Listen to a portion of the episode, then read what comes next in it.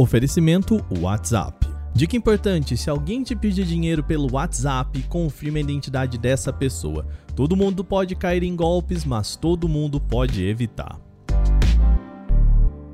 Olá, hoje é sexta-feira e o Canaltech News fala sobre os celulares mais potentes de novembro, o Galaxy A13 5G, Apple com chip M3 e muito mais. Eu sou Wagner Waka, vem comigo para as notícias do dia.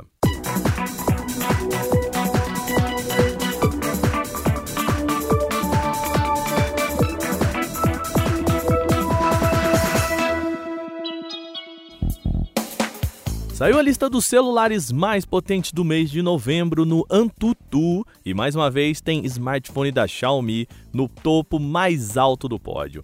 Assim como foi visto em registros anteriores, o Black Shark 4S Pro foi o grande vencedor, atingindo mais de 875 mil pontos na plataforma de benchmark. O modelo usado nos testes aparece na listagem em sua versão mais forte, com 16 GB de memória RAM e 512 de armazenamento interno. Além do processador Snapdragon 888 Plus, que também equipa o Nubia Red Magic 6S Pro, que ficou em segundo lugar, e também o Vivo IQO 8 Pro na terceira colocação, todos eles com o Snapdragon 888 Plus. Aliás, os 10 primeiros lugares são completamente dominados por smartphones que trazem processadores Qualcomm. A empresa também se destaca entre os aparelhos intermediários com a versão 778G, equipando todos os smartphones dessa lista. Os testes do Antutu levam em consideração a média de pontos recebidas por todos os aparelhos e não a pontuação máxima. Assim, eles obtêm resultados mais precisos e condizentes com o real desempenho deles. A lista completa dos smartphones mais potentes de novembro está lá em canaltech.com.br.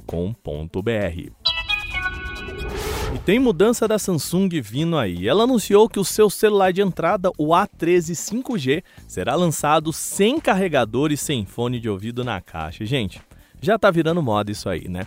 Na página de anúncio do aparelho, a empresa destaca nas letrinhas miúdas que os acessórios vão ser vendidos separadamente.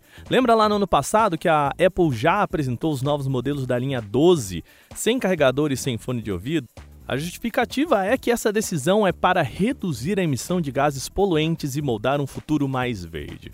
Bom, um dia depois do anúncio lá da maçã, grandes concorrentes como a Xiaomi e até a Samsung chegaram a zombar da maçã, mas meses depois também essas companhias deram o braço a torcer e fizeram a mesma coisa. Bom, gente, daqui para frente, provavelmente a gente vai ver smartphones sem carregador e sem fone de ouvido. A Apple já trabalha em parceria com a TSMC para o desenvolvimento da linha de processadores Apple M3, que será desenvolvida em litografia de 3 nanômetros menor e mais eficiente que os atuais 5 nanômetros do chip M1. Segundo fontes do site Digitimes, a produção teria início no quarto trimestre de 2022, com entregas no primeiro trimestre de 2023 para clientes como Apple e Intel. Alguns rumores indicam que no começo do ano que vem, a maçã ainda deve apresentar os novos processadores M2, tá? que podem equipar os MacBooks redesenhados e mais finos. Mais informações a respeito dos processadores proprietários da Apple para o próximo ano ainda devem surgir nos próximos meses.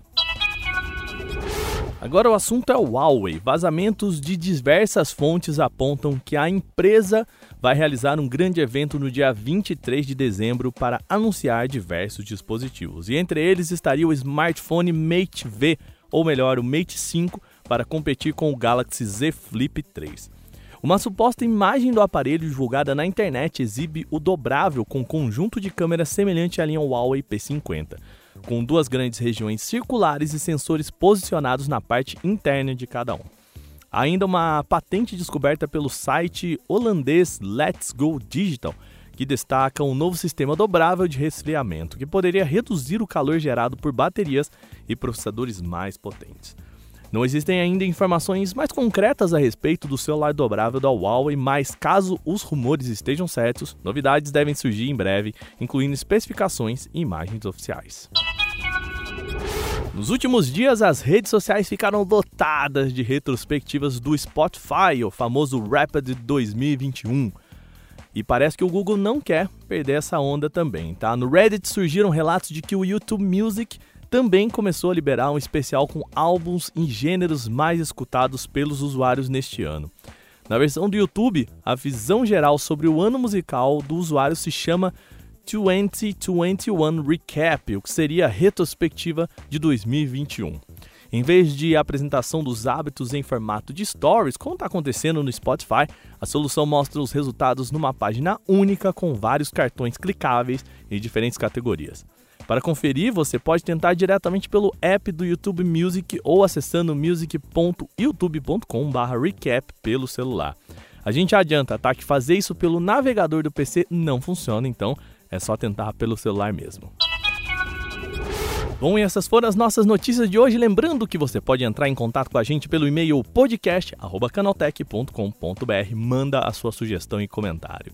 Este episódio foi roteirizado, apresentado e editado por mim, Wagner Waka, com a coordenação de Patrícia Gnipper. O programa também contou com reportagens de Vinícius Mosquen, Victor Carvalho e Igor Almenara. A revisão de áudio é da Mari Capetinga.